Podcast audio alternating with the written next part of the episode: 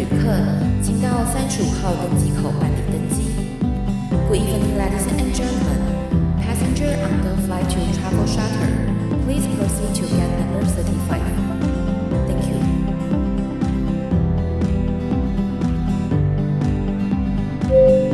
各位贵宾，我们即将起飞，请确实扣好系紧您的安全带。谢谢。Ladies and gentlemen, we are ready for takeoff. Please make sure that your seatbelt is fastened. Thank you.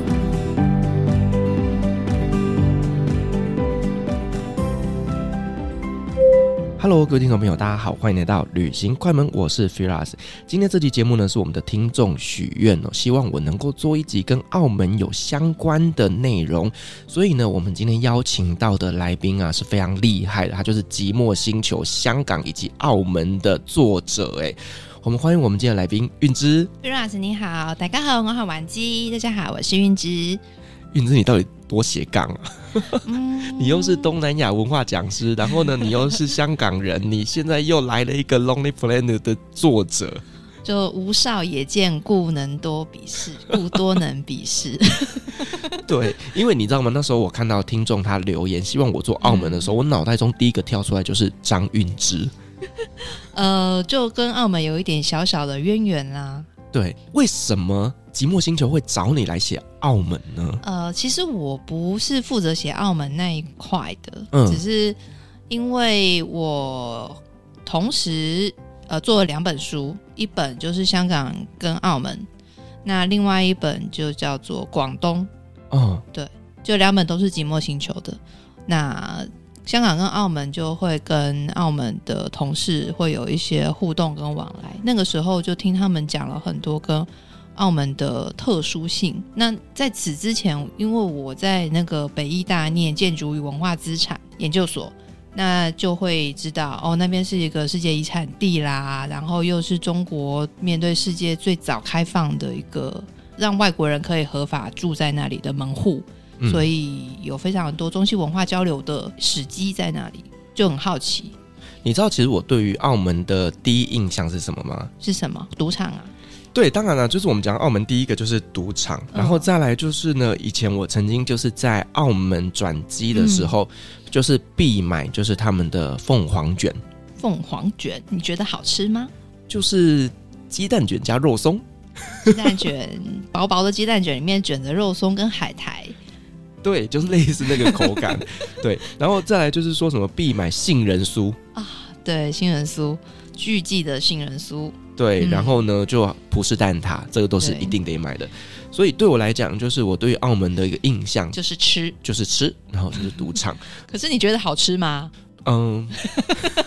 我只能说不难吃，然后你把它当成是一个伴手礼，嗯、其实是一个送得出手的东西。是因为它的包装其实蛮精致的。对，但是你要问我说它有没有真的好吃到那种程度？嗯、其实我觉得台湾有蛮多的酥饼，其实不会比它差。对对对，这是真的。台湾真的是糕饼之乡。对，所以其实我对于澳门的一个知识量，坦白讲不多。嗯、所以呢，今天就是要邀请韵之来跟我们介绍澳门啦。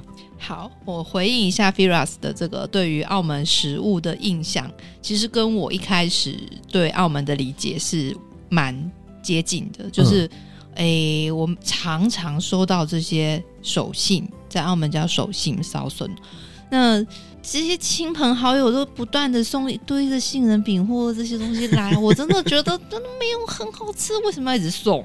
对，哦，那然后以及另外一个问题就是，它真的只有这些可以吃吗？嗯，哦，那我们在台湾会吃到的葡式蛋挞是哪里的葡式蛋挞？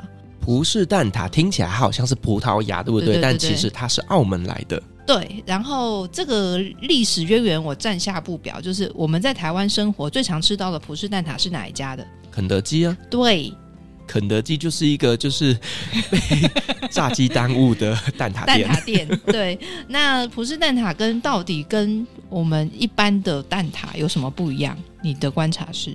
说实话，我吃不太出来。可是，一般台湾传统的蛋挞吃起来有点像布丁啊、哦，就是中间那层软软的，像果冻状或布丁状的那个口感，嗯、所以整个吃起来就是。哇哇！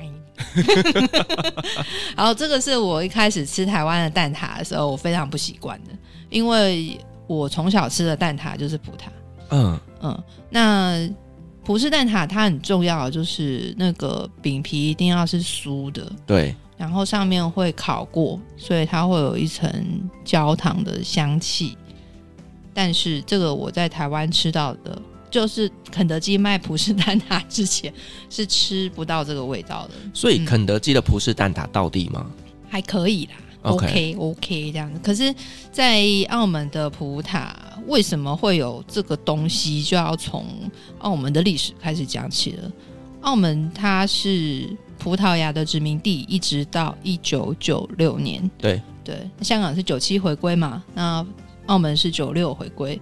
那这群葡萄牙人，他们大概在三四百年前就已经住在澳门了。嗯，所以你说他们是外来者吗？这个应该不算是外来者。对，其实他们已经本地化了，他们就叫做土生的仆人，葡萄牙人的仆人，土生仆人。那这群土生仆人，他们在澳门当然也会有一个很漫长的本地化的过程。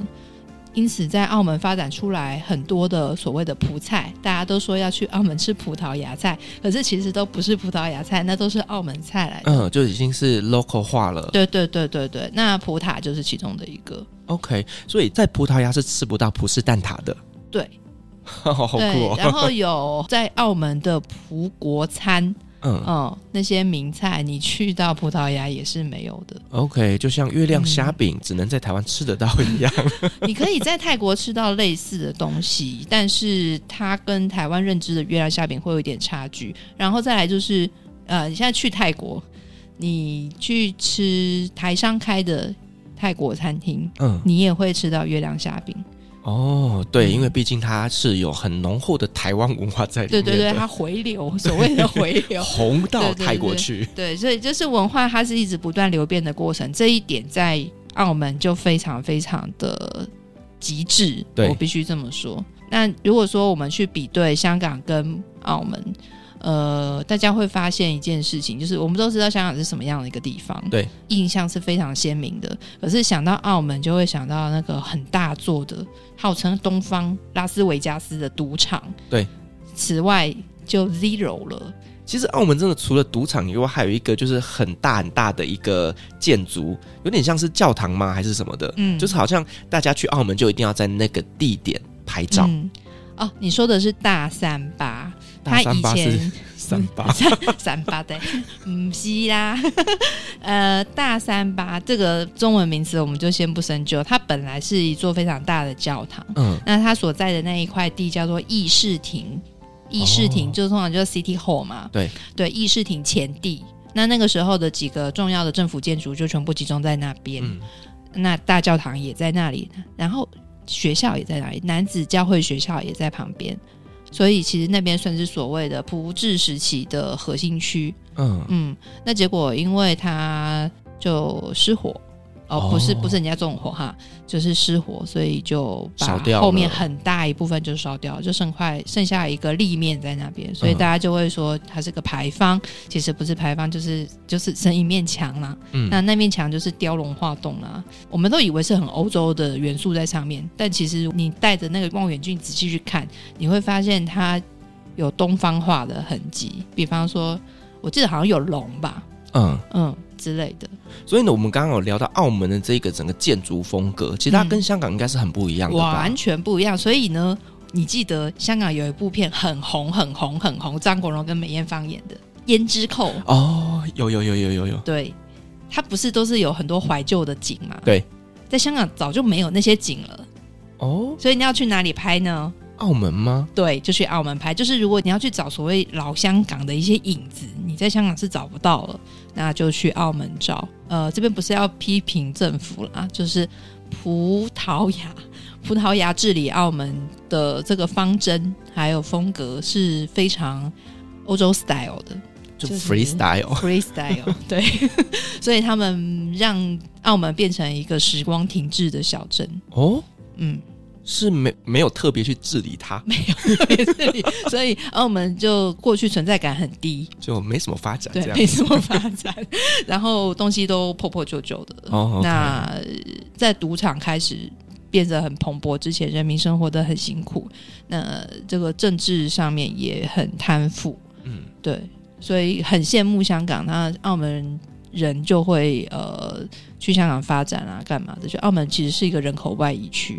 对，那我们刚刚讲到，就是说澳门其实从赌场之后，等于是经济开始起飞嘛。嗯、那在赌场开始之前的澳门是什么样子呢？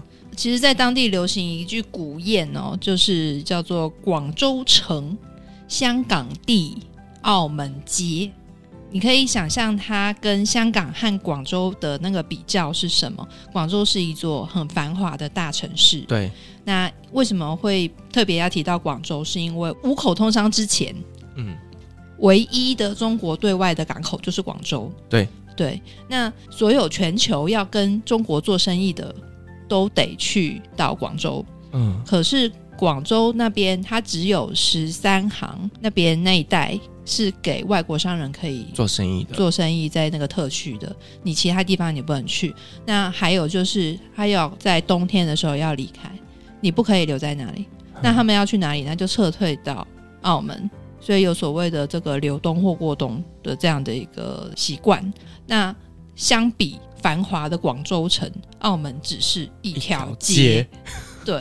所以你说那个小渔村，小渔村用来形容香港可能会比较贴切，对，所以它叫做香港地嘛，香港是一片地，嗯、香港岛这一片地。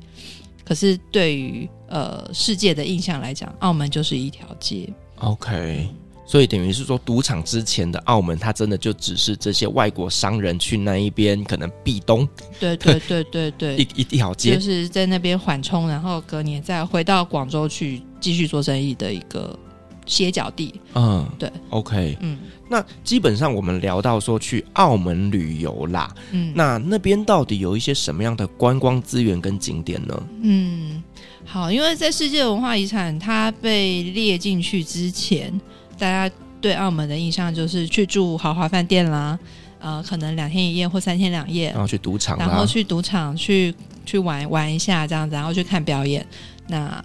就差不多了，呃，最多就是去大三巴拍个照，然后在附近的几个古迹的街道，嗯、比方什么恋爱巷这些地方。恋爱巷其实并不是去那边谈恋爱，是因为它很窄。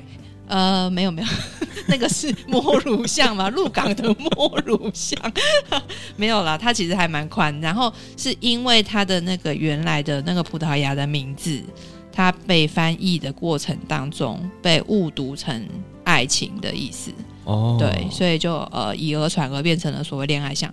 好，那为了发展观光，那个政府就把它涂成了粉红色的，于是 就变成一个网红打卡地 之类的。你可能会记得恋爱巷，因为要去打卡，然后什么什么，就就这样了。可是其实我们刚刚呃有提到说，为什么有这么多的外国商人在那边做生意，其实是有历史的成因。那有这么多从其他国家来的人，就表示有非常多的文化在那边交融。包括有一段时间，大家有在看大和剧嘛，对不对？就会知道那个日本的战国时期一路下来到幕府时期的时候，其实是禁止基督教的哦。还有这一段历史，对，有这一段历史，所以那个时候跟外国商人有接触，然后信奉。基督教的日本人就被迫害，嗯，那他们就没有办法在国内留下来，他们就只好跟着船，就是日本的商船去到各大港口，然后在那边留下来，就变成各地的日本人村。那在澳门就有这样的一个日本人村，OK，就在大三巴后面，嗯嗯嗯，就日本的聚集地这样子。对，日本人就是信奉基督教的日本人，他们被迫流亡到那里。Okay. 那类似的这个村落在泰国的阿尤泰亚，然后在那个越南的惠安，甚至应该在菲律宾都有。嗯嗯，就等于是说，这一些算是东南亚早期的日本移民，都是可能跟宗教迫害有一点关系的。对对对对对。哦。然后或者是他们会跟所谓的流亡的武士，就是幕府时期不是大将军打仗打输了，那个国家被灭了，那他的武士是不是就会变成所谓的浪人？对对，那这一群人就会跟浪人混在一起，一起流到国外去。天哪！我今天上了一课哎。对，所以在澳门其实是有这个村落在那边的。嗯，然后很有趣的是，在大三，他就在大三巴后面嘛。那在这个日本人村跟大三巴之间呢，有一座哪吒庙。哪吒，哪吒，对，是那个踩风火轮的那个，对对对哪吒三太子嘛，对，就是在这个日本人村跟呃大三巴的这个呃墙壁的立面之间呢，有一座非常非常重要的庙，嗯，就是哪吒庙。他是拜什么的？拜哪吒，就是三太子。拜三太子是求什么？好像求小孩不要这么顽皮吗？跟瘟疫有关系。Oh, OK，对，就是那个时候，所有的港口城市其实不是只有澳门了，就各地都是瘟疫闹得很凶。嗯，所以如何让这个瘟神息怒，就变成各个港口区的人民很大的一个挑战。那他们就发现，哎，如果有好好的拜哪吒的话，这一今年就不会发生瘟疫。哦，就是哪吒去赶跑了瘟疫。对，所以你会发现哪吒住在天主教教堂，跟日本人的基督徒。天哪，好文化冲突哦。对，然后在那个哪哪吒庙旁边还有一段明代的城墙。嗯嗯，那个也被列入世界文化遗产。好，真的是一个文化融合的地方，超级 超级 remix。对啊，然后我们呃，像我去到澳门一定会去吃的东西，不是什么。凤凰卷 不是凤凰卷，我一定人酥我一定会去吃他的马介休鱼炒饭，就是炒饭啊，有什么不一样吗？你有吃过马介休鱼吗？什么是马介休鱼？好，我讲了一个应该在台湾很少人听过的名词，呃，马介休马是 那个动物园会跑的那种马哦，介是那个介入的介。Between 的那个介，嗯、马介休休是休息的休，马介休鱼就是在水里游的那个鱼。我以为马修连恩呢。对，马介休鱼是在澳门很有名的一种鱼的食品。哦，它不是鱼啊，它不是，它是类似咸鱼的做法处理过的鱼。你可以叫它葡萄牙咸鱼。好，OK，嗯、我们就这样叫它葡萄牙咸鱼。葡萄牙咸鱼，但是。啊，如果你真的要去点它，你不能叫它咸鱼，你要叫它马介休鱼，是尊重它，尊重它本来的名字。我们要尊重各个民族的自我表述，包括鱼的。好，那这个马介休鱼炒饭呢，其实就是很像香港的咸鱼鸡粒炒饭。嗯，对，但是它是用马介休鱼这种呃葡式菜去炒的。好了，这边给大家科普一下，就是马介休。嗯这一种鱼，它其实就是呢鳕鱼经过盐腌制而成的，它是葡萄牙跟葡式的美食最主要的材料之一。对，那马介休，对不起，我叫他马介休鱼叫习惯啊，台湾叫鳕鱼，对不对？对。好，那这个咸的鳕鱼，嗯，咸我们在台湾看到的咸鱼可能都是咸鱼干，对。可是因为你知道鳕鱼是软软的，它。经过腌制晒干之后，其实它还是保留很丰厚的油脂跟弹性。嗯嗯，所以它那个炒饭就会非常的鲜甜，然后口感是湿润的。OK，、嗯、所以它不像说我们台湾的炒饭都是要炒到粒粒分明，它就比较湿一点、哦。它还是粒粒分明。我说的是那个咸鱼的部分。哦，OK，、嗯、对，它不是鱼干。哦，对了，因为有时候鱼干真的是太干的时候，嗯、其实那个口感咬下去会有一点过硬。对啊，然后会觉得它会塞牙缝或者什么的。对对对，对，牙齿不太好吃到，可能就会有点辛苦。可是马介休鱼不会。那除了这个炒饭之外，它还会做成，我记得是鱼球吧？就是把这个马介休鱼做成鱼丸。对对对。哦。然后就拿来做很多的呃菜肴的配料，这真的是美味到爆炸。所以基本上，你只要在澳门看到它的招牌上面写“马介休”这三个字，就是走进去就可以吃得到美味的马介休料理。哦，它不会出现在招牌上，哦、真的、哦，因为它太家常，家家常到就是你去到任何一家店，你去看一下 menu 上有没有马介休鱼的料理，嗯，你就点来吃就可以了。哦，所以其实就是在澳门那一边，等于是。几乎每家餐厅都吃得到。对对对对对。然后他有做葡式的，然后也有做中式的。嗯嗯，应用面非常的广。那此外呢，讲到鱼的加工，因为澳门它毕竟是一个海港城市嘛，对，所以关于鱼的食用的文化也非常的丰富。那我自己最喜欢的是他们会进口大量的各式各样的鱼罐头。哦。嗯，他们自己本身不是就有鱼吗？为什么不是自己做罐头？诶、欸，首先那个海域呢，其实不太像是捕鱼的海域哦，所以那个渔港它只是航运的海域。哦，我以为是装饰品。对，他们的那个鱼罐头都是远洋的鱼。OK，对，那个大部分有从葡萄牙来的，然后也有从就西北欧来的。所以在那边，我很喜欢去的那个芙蓉新街那边有一家罐头博物馆。嗯嗯，鱼罐头的博物馆。那有没有推荐什么样的罐头是可以去买来吃看看的呢？嗯，澳门人最喜欢的就叫做老人牌沙丁鱼。所以这个也就是在那边非常非常红的一个罐头。对，然后你在台湾也买得到，成品有卖哦，但 但就比较贵这样子。呃，我记得现在好像网络平台也会有，有些网络商城会有，你就去 Google 老人牌沙丁鱼，嗯，那它有非常多不同的口味，可是最好吃的就是红色的原味。它跟台湾的沙丁鱼罐头有什么不一样呢？台湾有沙丁鱼罐头哦，诶，台湾好像 好像没有，我记得好像。我知道有尾鱼罐头，有青鱼罐头。哎、欸，台湾好像比较多都是这种青鱼罐头。对，好，嗯，沙丁鱼罐头我是没见过啦，在台湾。嗯，对。如果说大家有兴趣的话，可以自己去电商平台上面去找找看这个老人牌。好，那个老人牌沙丁鱼要教大家怎么吃了。哦，最简单的做法就是用吐司，你把吐司稍微烤一下，嗯，然后就把那个。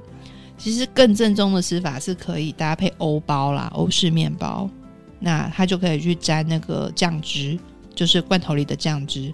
哇，那个酱汁真的是好吃到你会把想把舌头也吃下去。它那个酱汁是什么的味道？可不可以稍微形容一下？哦，其实像那个海底鸡呀、啊，它不是用油渍的吗？嗯对，油渍或水煮，台湾主要分这两种。那它这个是油渍的，油渍沙丁鱼罐头。可是因为它有它很独特的香料配方在里头，所以那个橄榄油，它是橄榄油，那个橄榄油极香，然后带点微辣，然后有那个鱼的鲜甜的味道。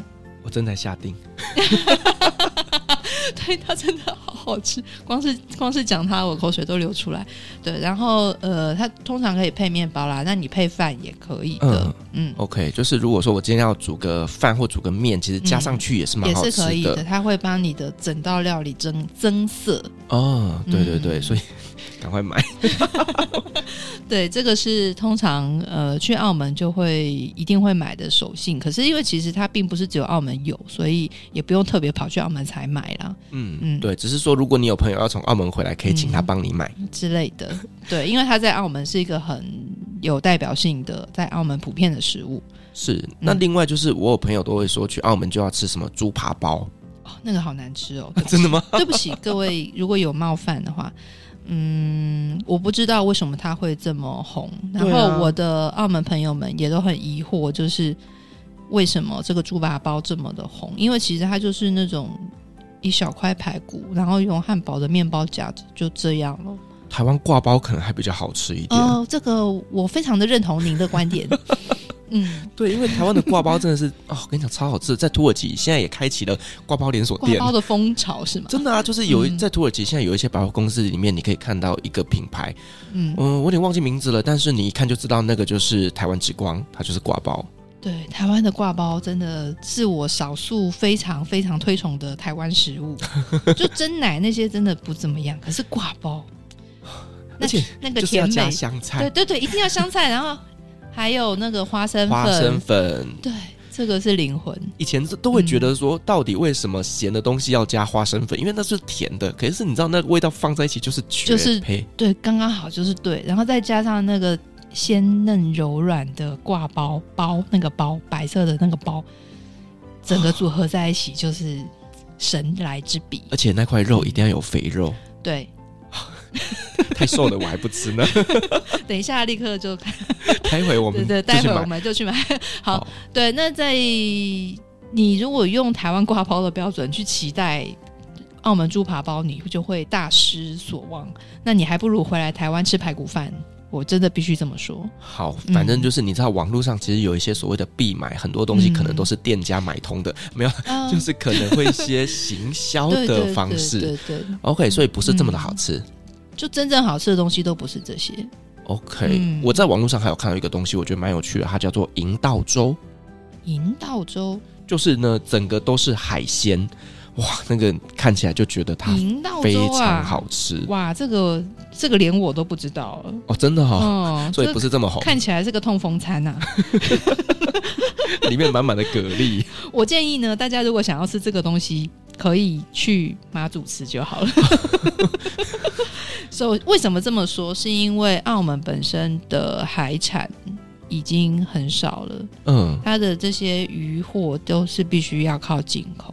OK，嗯，那过去澳门有一个东西在台湾其实大家也很熟的，就是蚝，生蚝的蚝，生蚝的蚝。哦，嗯，为什么会这么红呢？过去在澳门还没有被污染之前，那个海域还没有被污染之前，澳门跟珠海中间有一块地方叫做横琴，嗯，横打横的横，然后琴就是钢琴的琴。呃，横琴这一块海域，它非常非常适合养殖生蚝。所以非常多的广东人吃的蚝的产品，包括蚝干啦、蚝油啦，这些其实都是从这一块海域出来的。哦，但是后来就是因为疯狂的发展，嗯，然后它就没落了。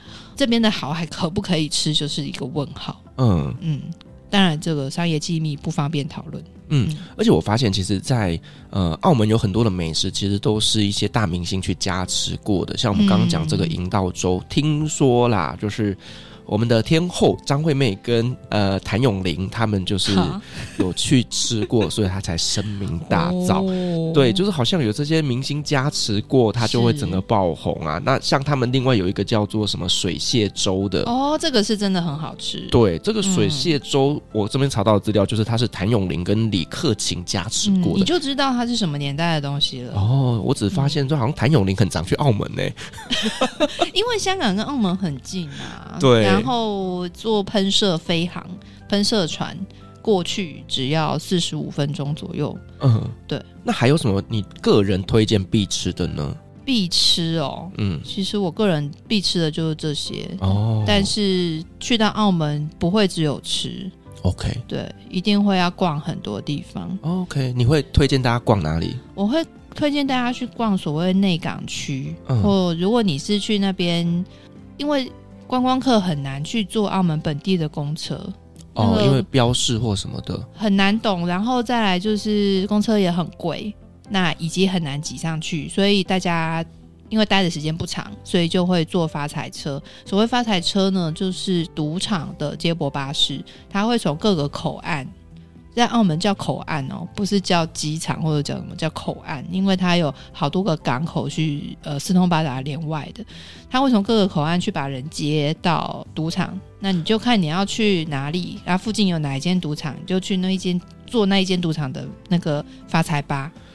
我觉得这个观念真的是完全颠覆我的想象，你知道吗？嗯、例如说，像我们在伊斯坦堡好了，就是呢，你所有的交通它都会集中到一个市中心。嗯那所有的捷运啊、公车啦、啊、巴士，它都是以它为核心去做发散的。可是，在澳门，它不是市中心，它是用赌场诶、欸。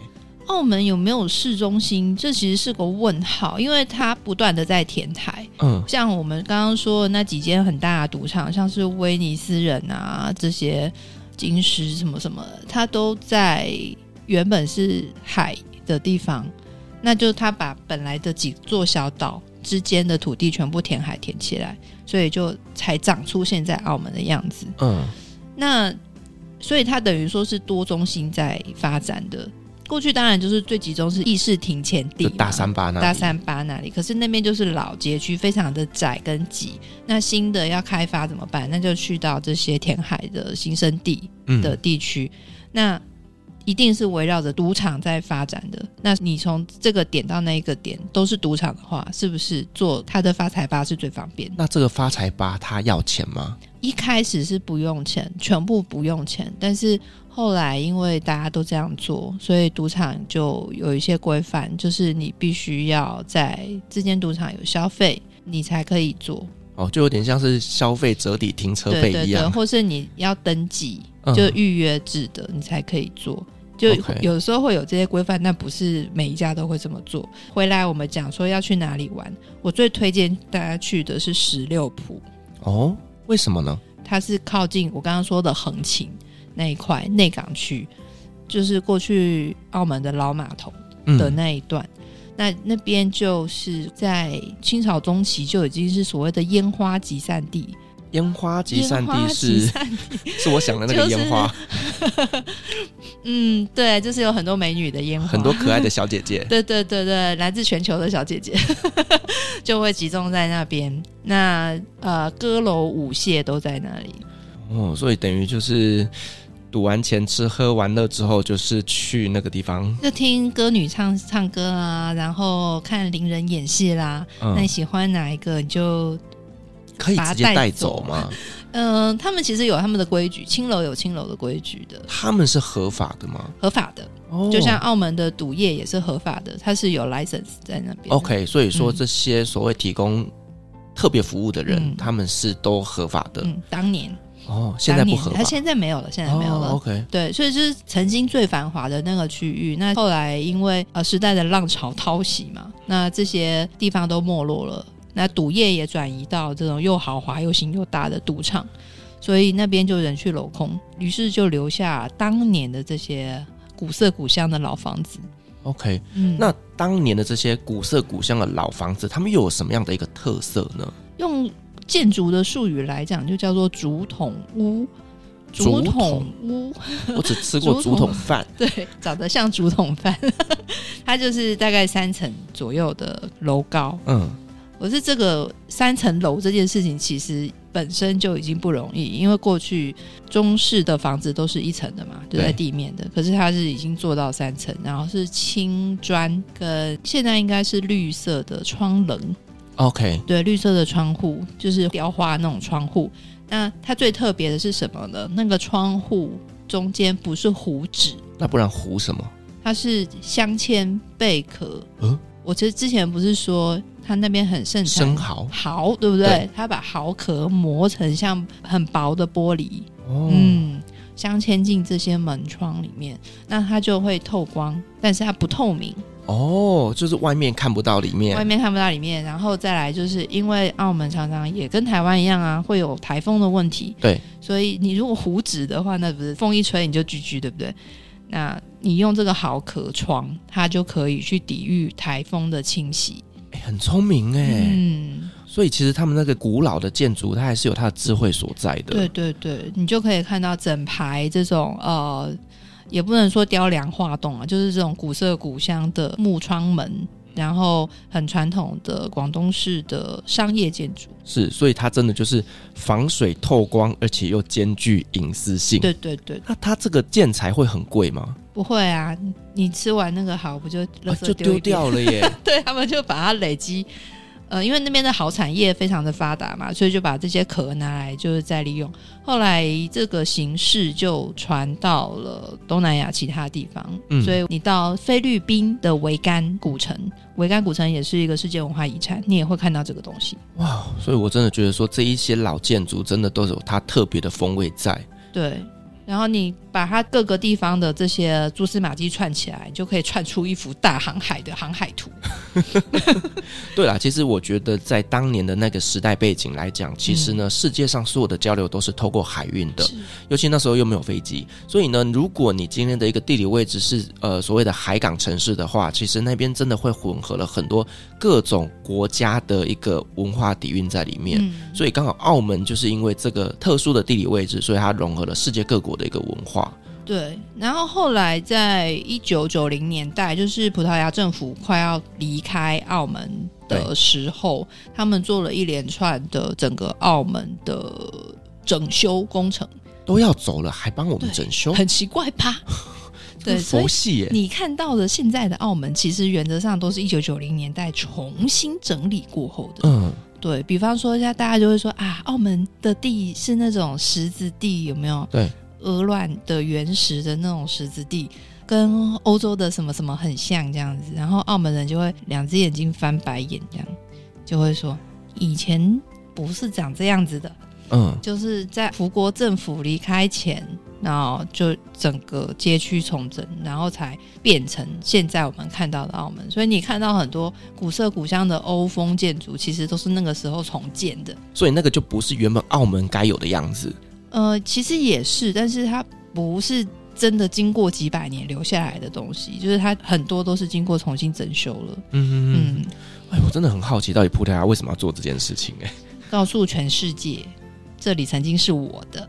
就是证明说曾经在这里留下痕迹啦。对对，对，对，就算我今天这个土地要还给你，我也是要让人家知道它曾经是属于我的。是的。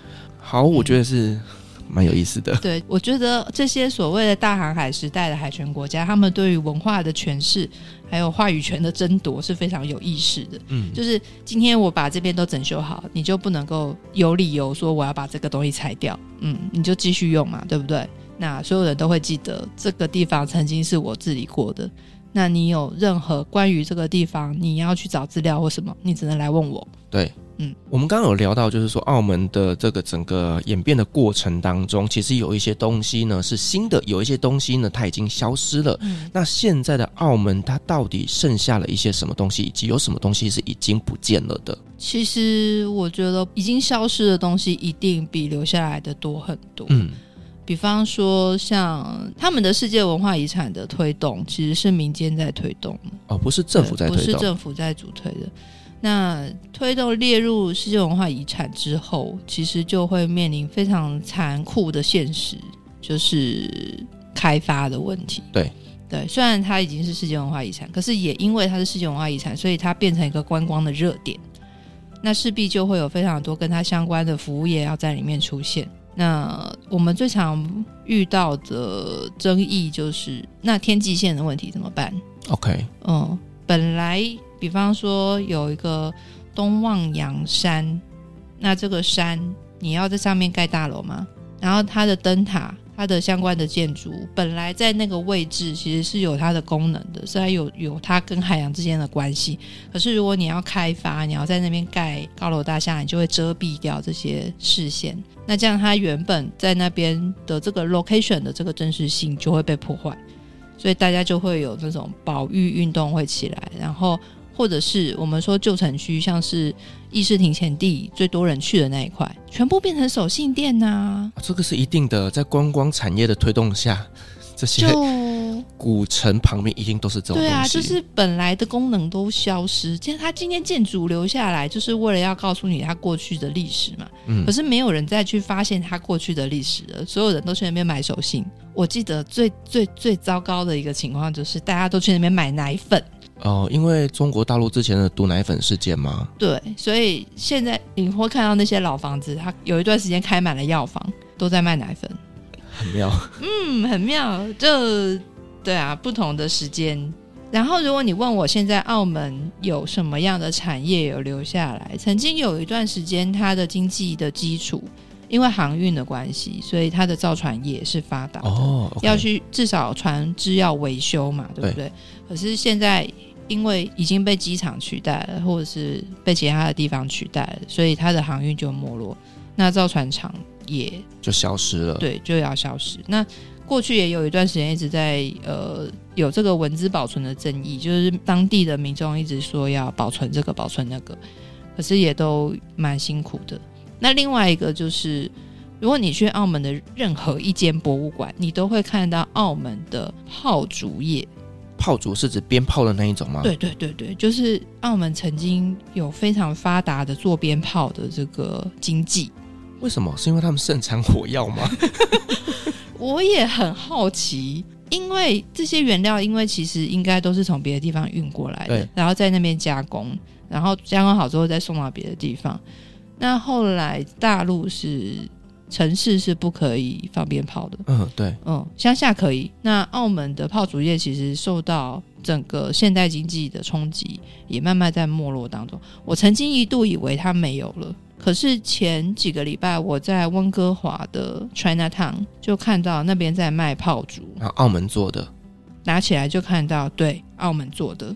但我觉得其实炮竹业的没落，并不是只有澳门呐、因为其实你看，就是一个呃城市的演进过程当中，这些会制造噪音、空污，好这些垃圾的东西，其实慢慢的它就会被淘汰掉。因为其实像在台湾呐、以前到处都可以看到鞭炮，可是现在好像也比较少人在放鞭炮，甚至连过年过节啊，大家都是用那种电子鞭炮。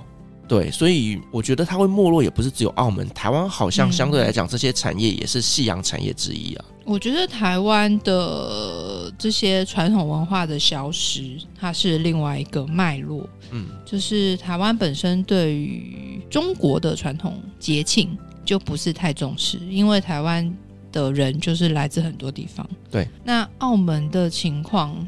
其实澳门在中国的传统节庆这件事情上面是非常非常传统的，嗯，可是他们本地的内需没有办法支撑，因为澳门人口很少，对对，所以就非常依赖所谓大陆的市场。那如果说大陆那边需求变小的话，那他们也会活不下去。所以等于他的整个经济都是依赖着中国大陆的，对对对对对。好，我觉得其实当你的经济过度依赖某一个产业的时候，其实是很危险的。对，就像是大家知道。杜拜为什么它会兴起？是因为它有石油嘛，对不对？可是他们自己也有先见之明，就是呢，未来有可能会被其他的能源所取代，而石油也不会是永远不会枯竭，所以他们就转型，现在变成金融业跟服务业为主。所以呢，我觉得一个国家的经济真的是不可以被某些强大的势力给影响到，不然出了什么状况，你就跟着动荡。对，然后澳门因为它很早九六年回归之后，它的经济就并入了珠三角大湾区的这个经济体。对，所以它一直都不是一个单独存在的城市，就是它的这个城市不能独立运作。那最糟的一个情况就是这两年多不是疫情的关系嘛？嗯。所以本来是要非常依赖观光业的这个城市经济，立刻就被封锁。所以其实这个疫情真的是影响到澳门非常非常大啦。那你觉得澳门在未来会遇到的一些瓶颈跟问题又是哪些？现在面临最大的问题，当然就是观光业有没有可能复苏？嗯，以及现在的澳门已经进入了经济萧条的一个情况。而且这个是非常致命的，因为这座城市它最大的命脉就是赌业。嗯，对啊。那当中国的赌客不来，然后世界的观光客进不去的时候，这座城市还能够怎么运作？就非常的危殆。所以其实据说这几个月的物价就是雪崩式的下滑啊！真的啊？对。啊，薪资也是，然后再来找不到工作，失业潮等等的都非常的严峻。所以我不晓得什么时候他们可以恢复观光业。所以如果没有办法找到其他的产业去让这个城市重新获得经济上的活水的话，那就真的非常的危险了。嗯，我觉得澳门可能还是要想办法去找出一些新的东西来吸引观光客的注意了，因为我觉得赌场这个东西啊，其实你知道菲律宾这几年也是博弈产业也是非常热。那其实对我们来讲，就是菲律宾跟澳门都差不多距离。嗯，对。那飞不去澳门，那我就飞菲律宾啊。你要看客群是谁哦，像我们去菲律宾 OK 嘛，对不对？对。那澳门的赌场主要是服务中国的富豪。OK，嗯，那如果中国的富豪不到澳门了，那澳门就没有了经济的来源，可以这么说。所以，澳门是不是有办法去发展出这种比较安全的，当这个对外的联系沟通都断掉的时候，它可以自给自足的一个模式？嗯、如果可以的话，应该要想一想这个问题，就是避险。的一个冲击，对，而且他们也有一个很大的问题，就是人才也是都外流，可能往香港，可能往中国大陆，其实也有很多是来到台湾的。对对对对对。对，那这些优秀的人才，其实在自己本地留不住的时候，其实对他们的一个产业升级也是一个很大的挑战。嗯，然后为什么会留不住？我这边讲一下我自己的观察哦，因为澳门的赌场大规模开业大概是两千零三年的时候，两千零三、两千零四。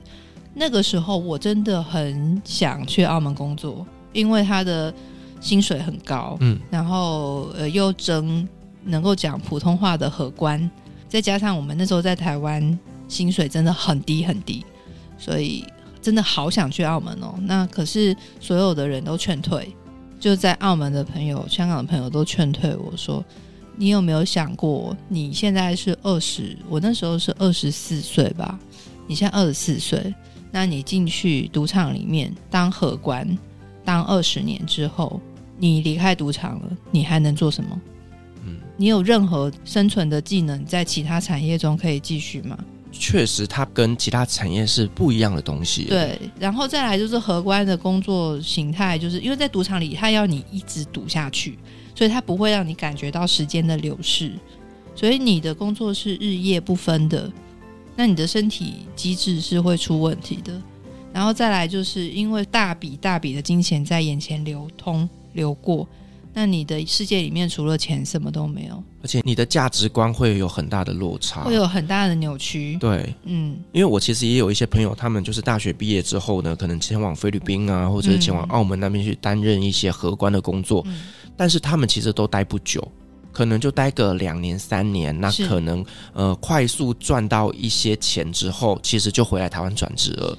对，所以呃，就像你讲的，如果你真的在这个业界里面做了二十年、三十年，其实对于你未来要再去做转职，会很辛苦，除非你这辈子都在那里面。对对对，所以为什么很多人他本来想说做个三年、四年，然后就离开嘛，就不要超过五年这样，趁还年轻的时候可以转业。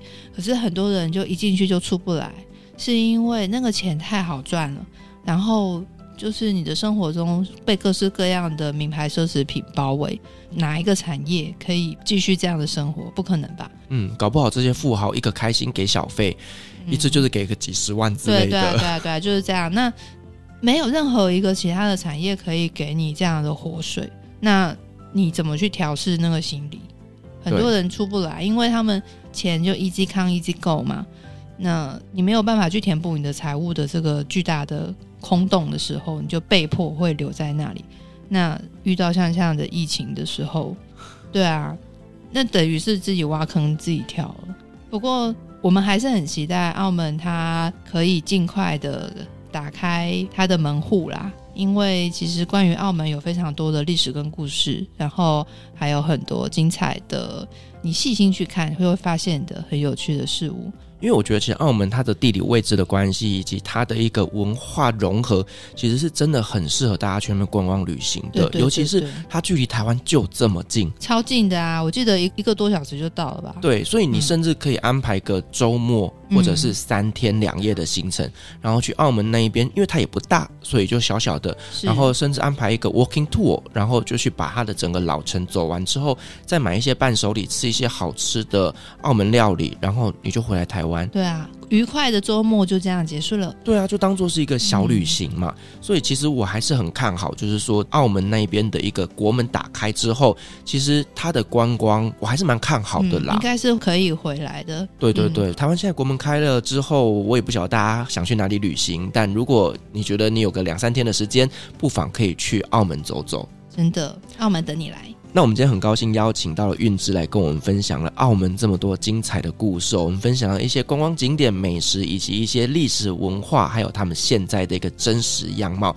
再次感谢韵之的分享，同时也感谢所有听众今天的陪伴。如果您喜欢我们的节目的话呢，别忘记给我们五星好评加分享哦。另外呢，我们在 FB 设有旅行快门候机室的社团，针对今天这期节目，你有任何想要分享的，都可以在上面留言，所有的留言都是我亲自回复哦。旅行快门，我们下期再见，拜拜。各位贵宾我们的班机已经抵达感谢您今天的搭乘。旅行快门每周三周五与您在空中相会。祝您有个美好的夜晚晚安。